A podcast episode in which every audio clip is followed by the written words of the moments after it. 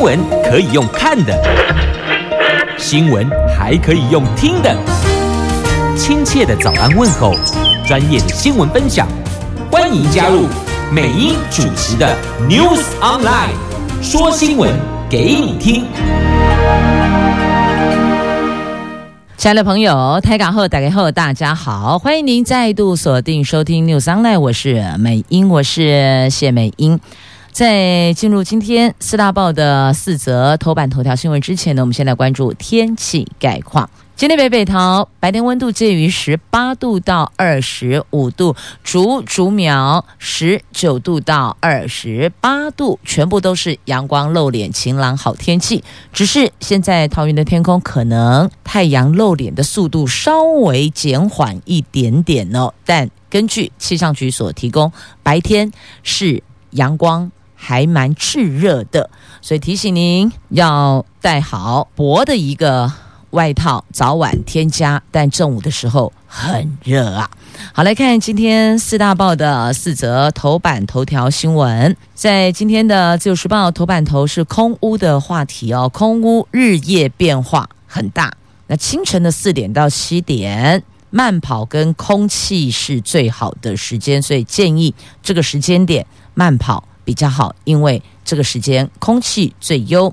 那苹果头版头条新闻是 F 五一飞官的遗体找到了，搜救二十七天找到它了。那么在头版头条新闻上方还有一则昨天晚上的地震，连两震，震央在花莲，规模六点二，这算是今年以来最大规模的地震。同时也提醒大家，这个礼拜五可能会有。规模五以上的余震要留意。中时头版头条是习近平跟拜登要展开视讯峰会，时间点在四月二十二号、二十三号，这两国发表联合声明应对气候危机。但除了气候之外，是否有可能会再提到其他的议题呢？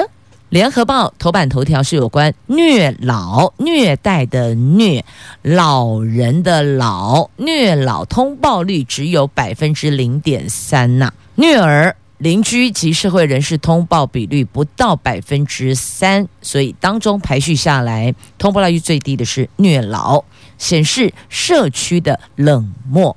好，这是联合今天头版头条的新闻。以上就是今天四大报的四则头版头条。我们先来关注昨天晚上的地震，您是否有被吓到呢？时间点，昨天晚上十点多。三分钟内一连发生两起，规模分别是五点八跟六点二的地震。那六点二的地震是今年以来最大的地震，台湾本岛各县市还有澎湖都有感受到震度，花莲的摇晃长达三十多秒。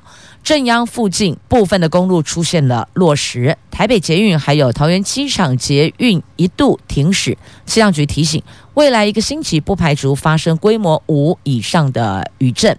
那昨天晚上十点十一分。花莲寿丰乡发生规模五点八地震，深度十五公里，最大震央在花莲的水莲达五强。气象局随即发布国家级警报，三分钟之后，也就是十点十四分，同一个地点出现规模更大的六点二的地震。深度十三点九公里，那水莲则测得六弱弱强弱的弱六弱震度。这个是气象局去年修改地震震度分级，把五和六这五和六级再细分成强跟弱之后，第一次达到这个震度，等于说。以前都是一二三四五六，对吧？就是数字而已。那现在在数字数字之间再加强跟弱，譬如说五强五弱、六强六弱等等哦，再把它分得更细一点点啦。那所以提醒所有的朋友们，物品置放高处要固定好，当心地震的时候会因为摇晃而摔落地面呢。那竹科管理局说呢，厂区内一切都正常。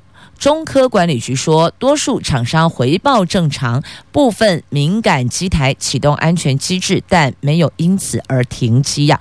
台积电说，没有人员疏散，没有已经知道的显著影响，就一切都 OK 啦，没有因为昨天晚上的地震而造成损失。啊，上次电缆被挖断，那个损失已经够大了哦。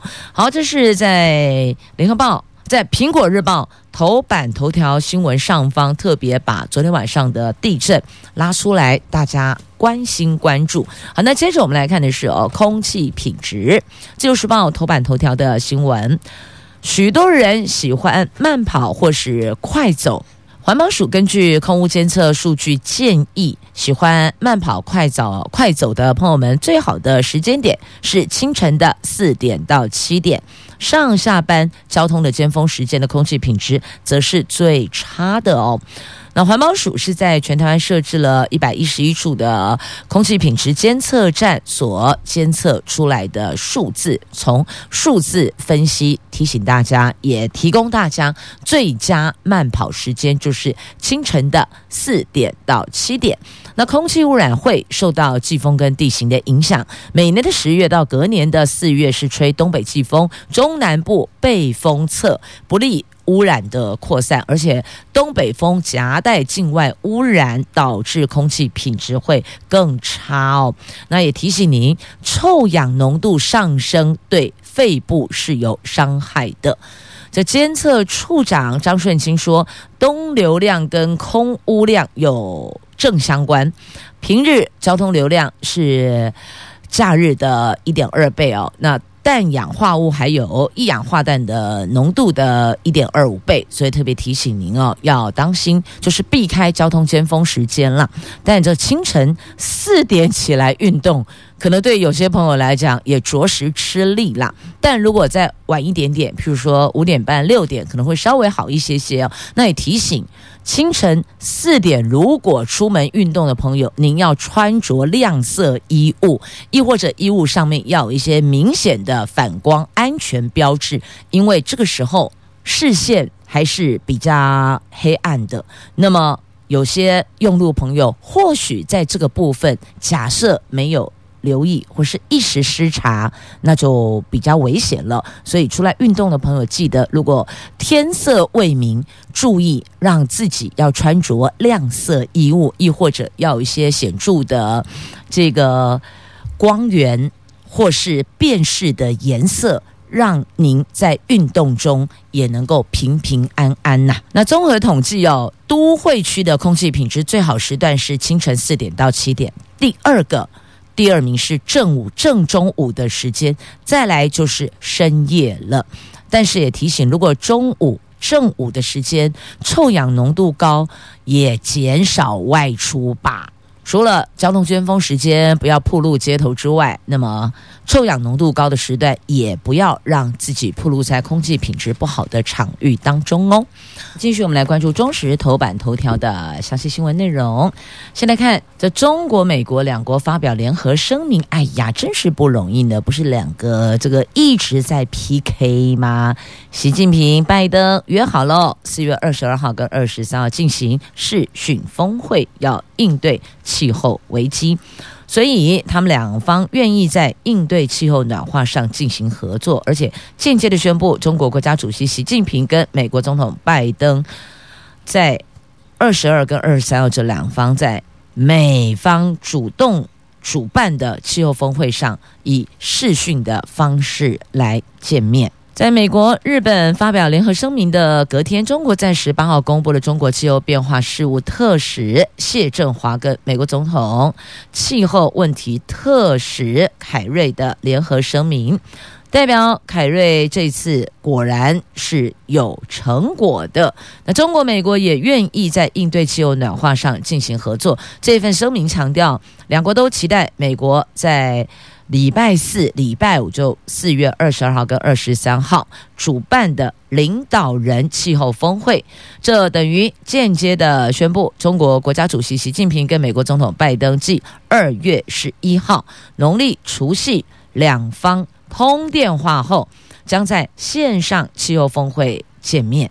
那中共中央政治局常委、中国国务院常务副理韩正，他十六号在北京以视讯方式。会见访问上海的美国汽油特使凯瑞，韩正说：“欢迎美国重返巴黎协定。”也期待美国方面维护巴黎协定，承担起应该要尽的责任，做出应有的贡献。而同一天，习近平十六号跟法国总统马克宏、德国总理梅克尔举行中法德领袖视讯气候峰会，这三个人就合作因应气候变化、中欧关系还有抗疫合作等问题，先行深入的交换意见。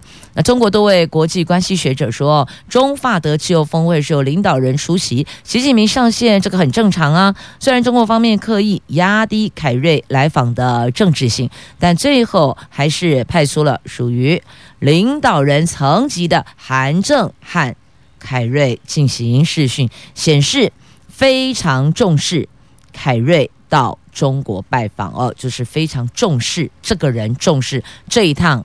来拜访的行程啊，虽然美国才就新疆人权问题制裁中国，那美日峰会又表达对台湾海峡的关切，那中国还是决定在气候上要和美国合作，那在领导人气候峰会也会成为全球瞩目的。中美领导人另类的线上高峰会谈呐、他们两方要携手强化实施巴黎协定，要具体的减排呀，减少排放这些污染物哦。那这一份声明一开始就提到了中国、美国致力于相互合作，和其他国家一起解决气候危机。那按这个严峻性跟紧迫性所要求加以应对。这既包括了强化各自行动，也包括了在联合国气候变化框架公约和巴黎协定等多边进程中，两方要展开合作。那双方除了期待四月二十二号到二十三号的美国主办的这一场领导人气候峰会之外，中国方面也认同峰会的目标，包括提高减排、适应和。支持全球气候的雄心啊！那他们也看准了中国美国气候合作定定新的机制会带来商机呢。所以你看，这脑筋动得快的人都闻得到哪边有商机。所以我们看到的是，他们愿意落实巴黎协定，愿意在气候危机上相互携手应对，但。同样的，也是带来了相关的相当的商机呢。好，美国也将合作推动在中国云南昆明举行的生物多样性公约第十五次缔约方大会取得成功。那这一份联合声明可以说是替中国、美国相互扶持、共同合作应对气候暖化的宣言。预计对于两国的环保规章、绿能产业、减排技术跟电动车等。等等等都会带来巨大商机呀，所以我们看到的是应对气候危机，但更深层的一面是相关的产业也是连带的，所以这一块的商机也会被带起来。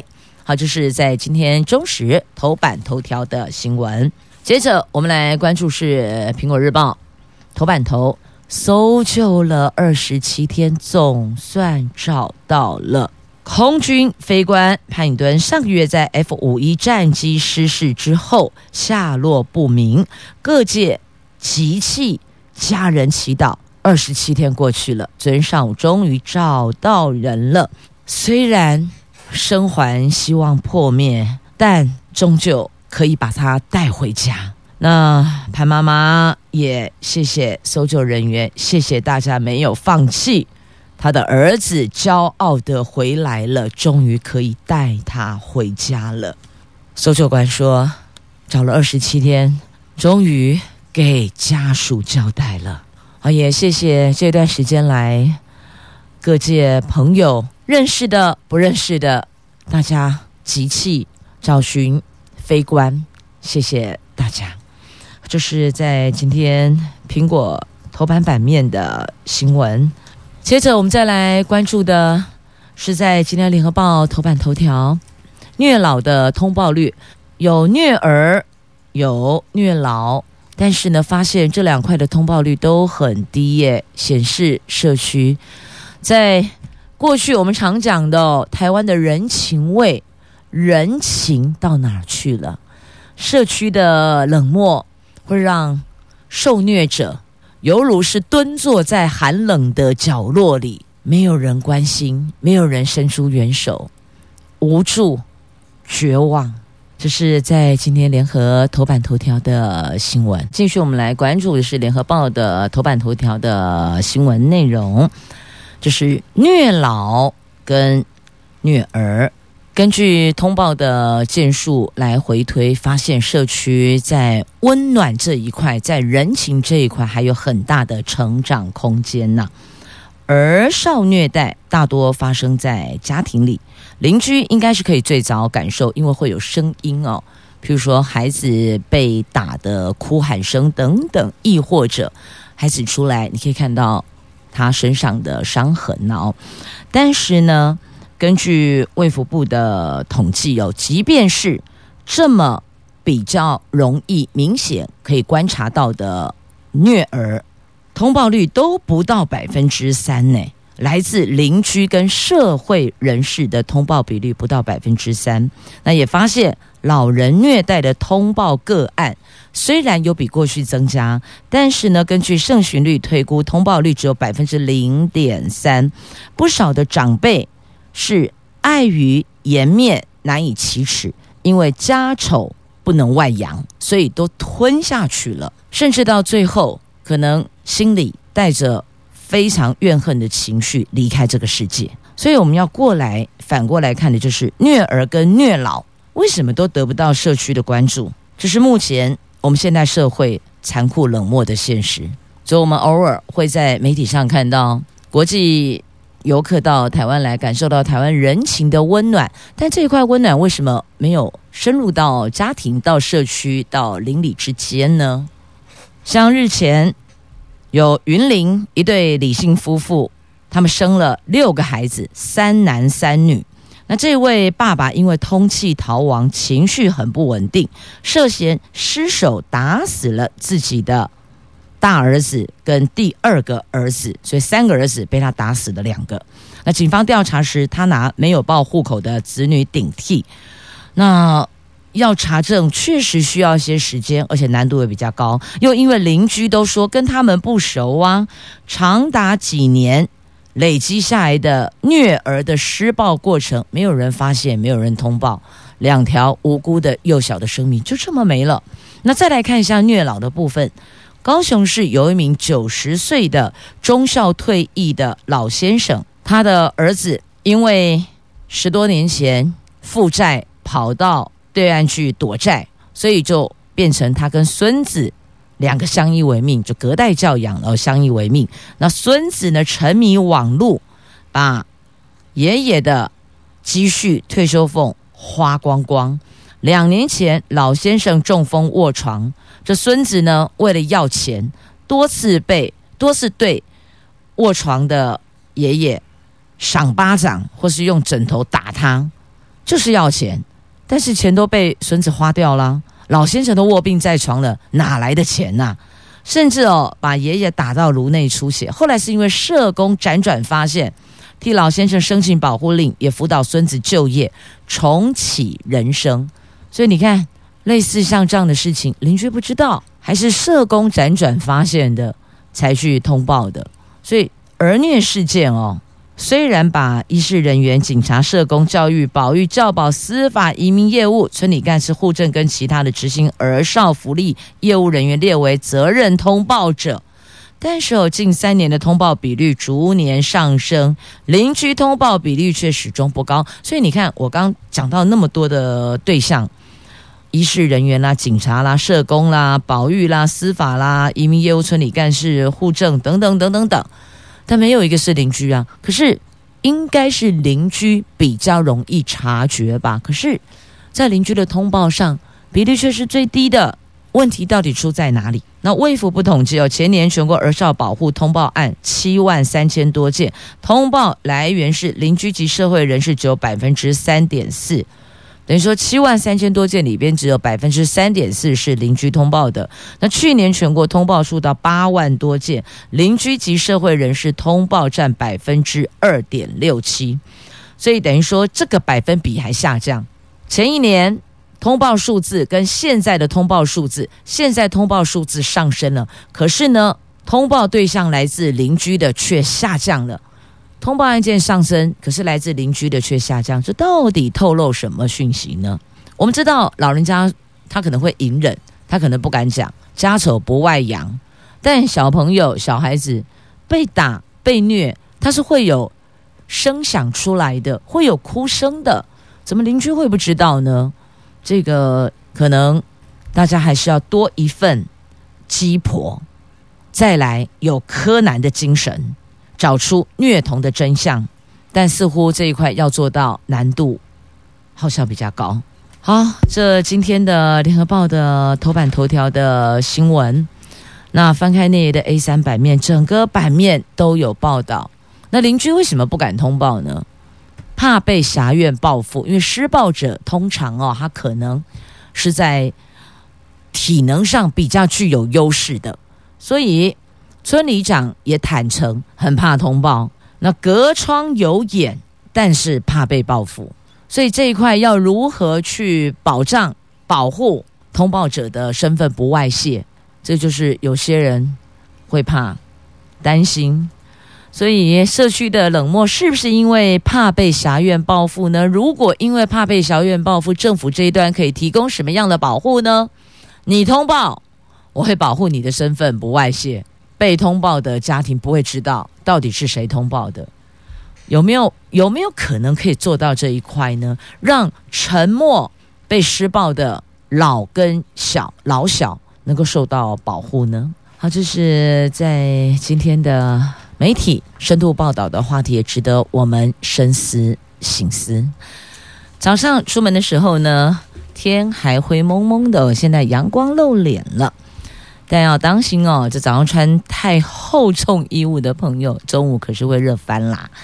好，来看一下今天中时头版下方的新闻。这个空华博啊，把中时跟自由头版下方新闻并在一起，同时在关注在内页的同样的话题做一个总整理哦。这跟疫苗有关系啦，那只有 AZ 疫苗跟国产疫苗这一方面，现在。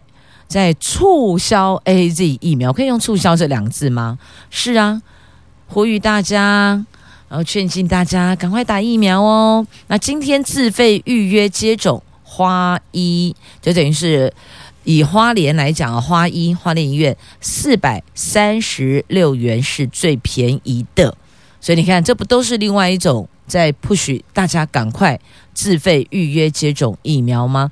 现在疫苗施打将满一个月了，可是接种达成率只有一成，加恐怖，而且接下来还有我们订货的八十万剂的疫苗要到，对吧？所以你看这么多疫苗啊，原来到的疫苗赏味期限快截止了，那新的疫苗又要来了，可是接种率这么低耶。而且自费接种的费用，现在看起来似乎也不是太便宜哟。像台大等医学中心是收费六百元，最便宜就是花医花莲医院四百三十六元。那昨天呢，已经有三十一家医疗院所可以提供接种的三十一家，有十七家在网页列出了接种费用，所以这三十一家都是可以实打，只是其中有十七家先列。费用多少？让自费预约接种的人可以了解。那到目前为止，国内 AZ 疫苗到三月到四月到昨天呢，到昨天截止四月十八号为止，已经开放到第四类施打对象。可是呢，施打率似乎并没有明显的增加。截至昨天为止，只有三万两千多人次接种。所以你看，三月二十二号开打到现在，只有三万多人接种，只有一成，这该怎么办呢？如何去鼓励大家赶紧来接呃来接种疫苗？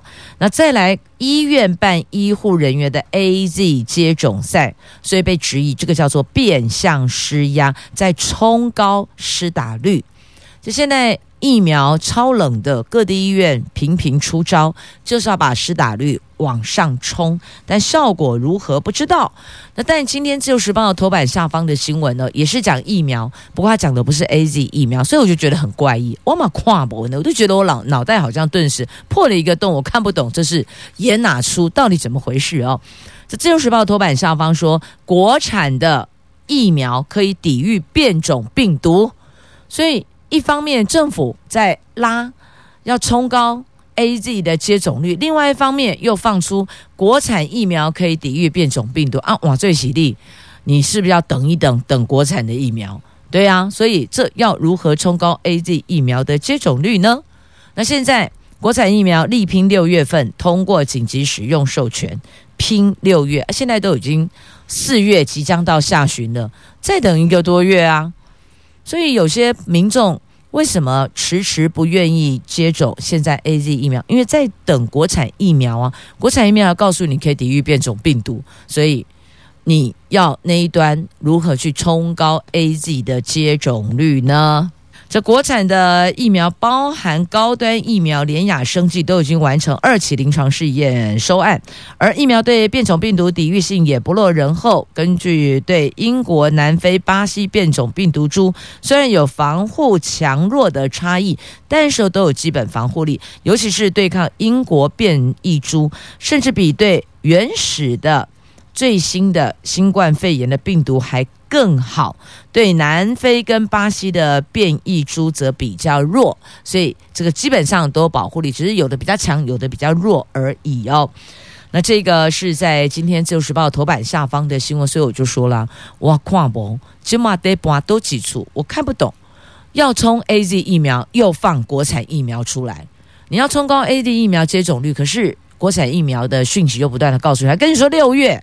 这不是感觉好像休淡季的类似这样子啊？但我现在比较忧心的时候，那还有八十几万剂的疫苗诶，啊，加上现在进来的这些疫苗，施打率只有一成，三十多万剂只有打一成，然后还有八十万剂的疫苗进来，这该怎么处理呢？继续我们来关注是中时头版下方的新闻，这个旋转门条款，考试院要修法放宽。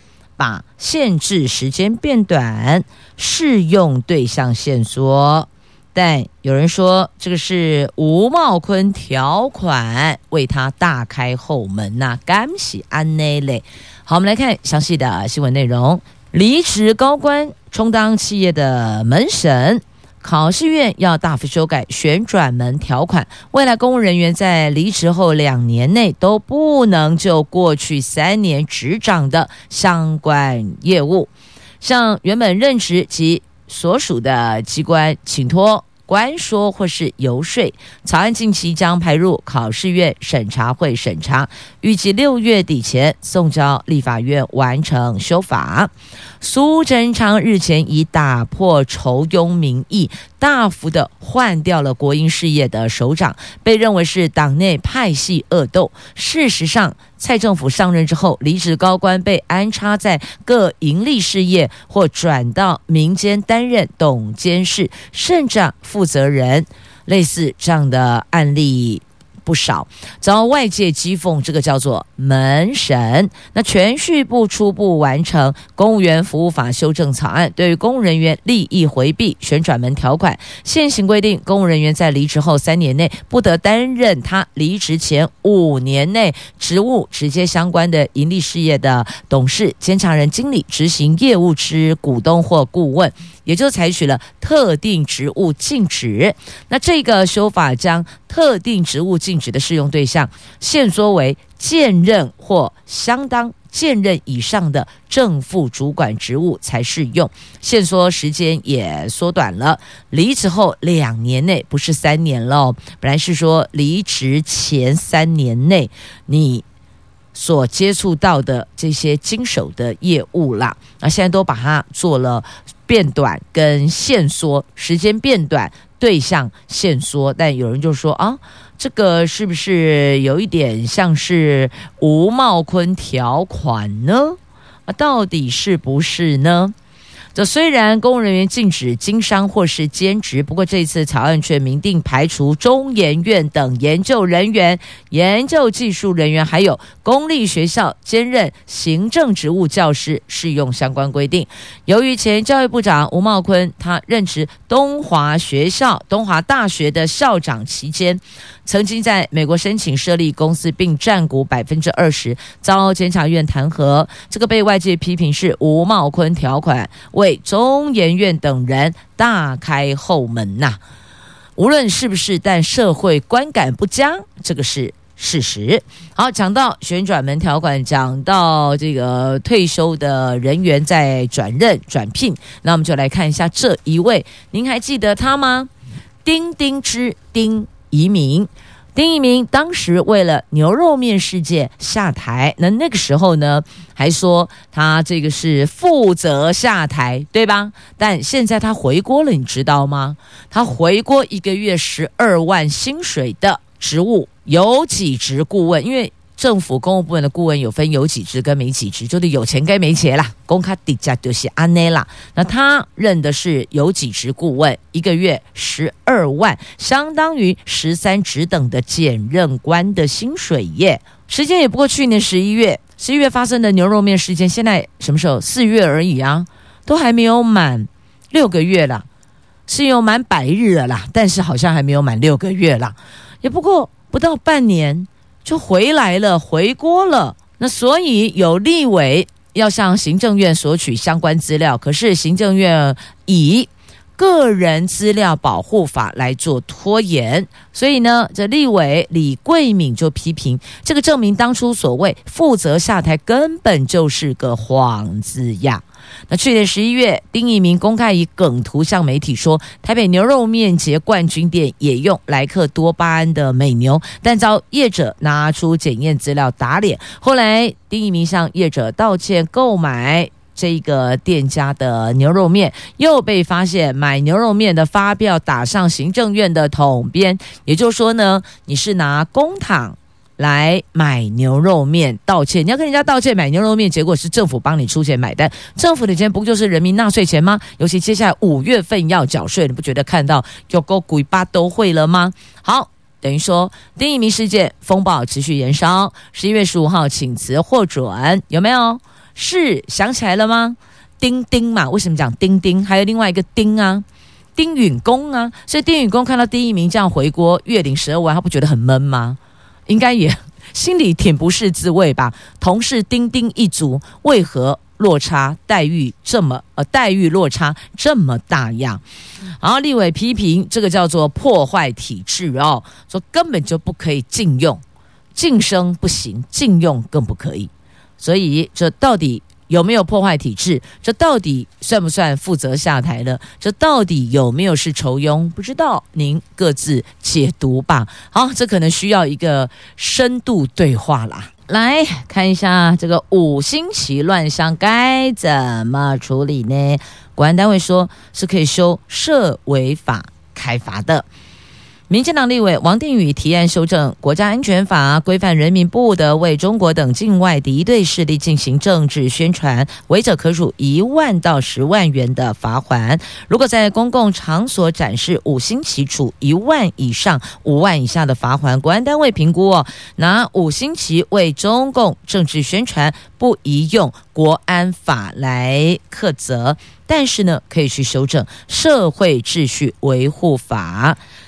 低度处罚呀，所以立委把这个问题拉出来了，那是适用哪一个法？那就看是国安法还是社违法等等哦。那就是要有所本才能够进行开罚呀。而且官员评估哦，这个好像不是太恰当诶，恐怕会被诟病是警察国家呀。好，这个是在今天的自由时报。头版的新闻，那再来我们关注的就是干旱效应哦。最近因为缺水，那你知道带出了哪一块的成长率吗？抓蛇啊，抓蛇冲第一。去年抓到的眼镜蛇得一苗啦，因为耐旱度强。那桃园、苗栗、台中、台南抓蛇数中是占最多的，就是眼镜蛇。